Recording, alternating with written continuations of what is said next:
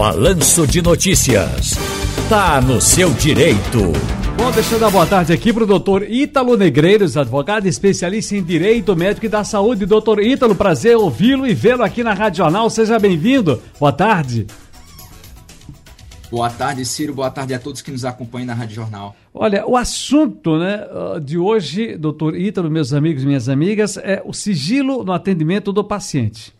Isso depois que a gente acompanhou toda essa, Aliás, estamos acompanhando uma grande polêmica, uma grande celema, esse caso da atriz Clara Castanho, que teve sua intimidade vazada por uma enfermeira do hospital que ela se internou. A atriz compartilhou uma carta aberta em que revela que entregou para adoção um bebê fruto de um estupro que ela sofreu.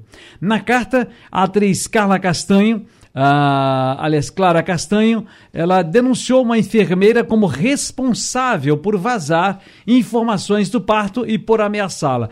Eu acompanhei toda essa celema desde quando surgiu nas redes sociais, primeiro e depois nos grandes jornais, e fiquei assim pensando, bom, cabe realmente aí uh, uma ação na justiça? Como o senhor avalia a conduta do hospital e a conduta da enfermeira nesse procedimento, nesse caso, doutor Ítalo?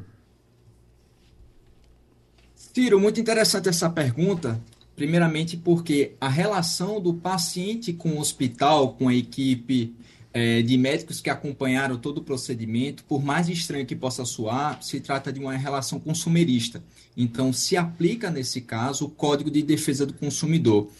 E esses profissionais, é, em razão do seu ofício, eles têm o dever de guardar o sigilo profissional daquelas informações que foram passadas pelo paciente, a depender de algumas circunstâncias que são vistas como exceções. Nesse caso, tanto é, os enfermeiros, no, no, caso a enfermeira e a equipe médica, tinham o dever de guardar essa informação, só poderia ser repassada com autorização expressa da paciente, o que não aconteceu no caso.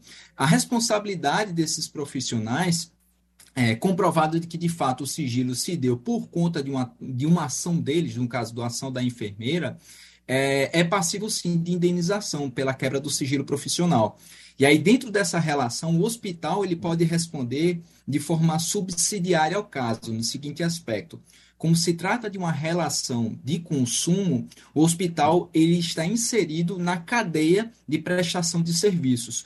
Portanto, responde de forma subsidiária ao caso. O que acontece via de regra é o paciente ele move uma ação contra o hospital, às vezes até contra o profissional que quebrou o sigilo, no caso a enfermeira, e é, constatado de fato o ato ilícito e, e havendo a condenação, entendeu? Vamos lá, digamos, uma condenação em danos morais em razão disso, é, via de regra se executa o hospital, o hospital ele responde de forma é, subsidiária ou solidária, dependendo das circunstâncias do processo, e o hospital, por sua vez, ele pode mover uma demanda jurídica contra aquele profissional que tinha o dever de manter o sigilo. É o que a gente chama de ação regressiva, para compensar as perdas pecuniárias do hospital em razão da quebra do sigilo.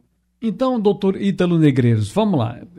Na, na, na sua avaliação, nessa sua intervenção primeira, eu já entendo que cabe-se um processo eu, como um paciente, como, como um cidadão que me senti prejudicado por uma ação de, uma, de um funcionário né, de um hospital, de uma, de, uma, de uma unidade hospitalar, posso sim processar, tenho o direito de processar, mas aí veja só, cabe o processo. Como o paciente se protege numa situação dessa então? Como fazer para se proteger?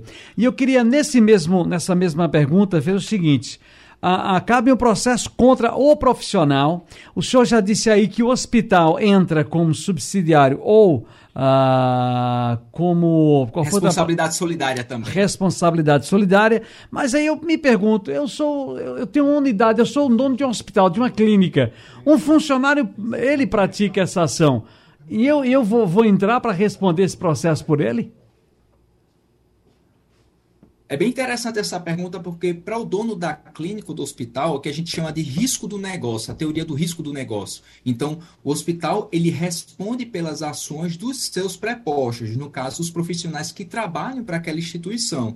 Quanto à questão da responsabilidade, o que, que o paciente pode fazer em razão disso?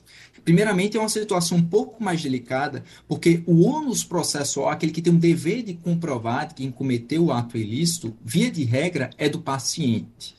Por isso que quando o paciente, no caso, a atriz, ela faz a denúncia, é necessário que seja feita uma apuração do caso. Entendeu? Quem, quem, é, quem eram as pessoas que tinham acesso a essa informação? Quem foram os terceiros que tomaram ciência dessas informações e como eles tomaram ciência?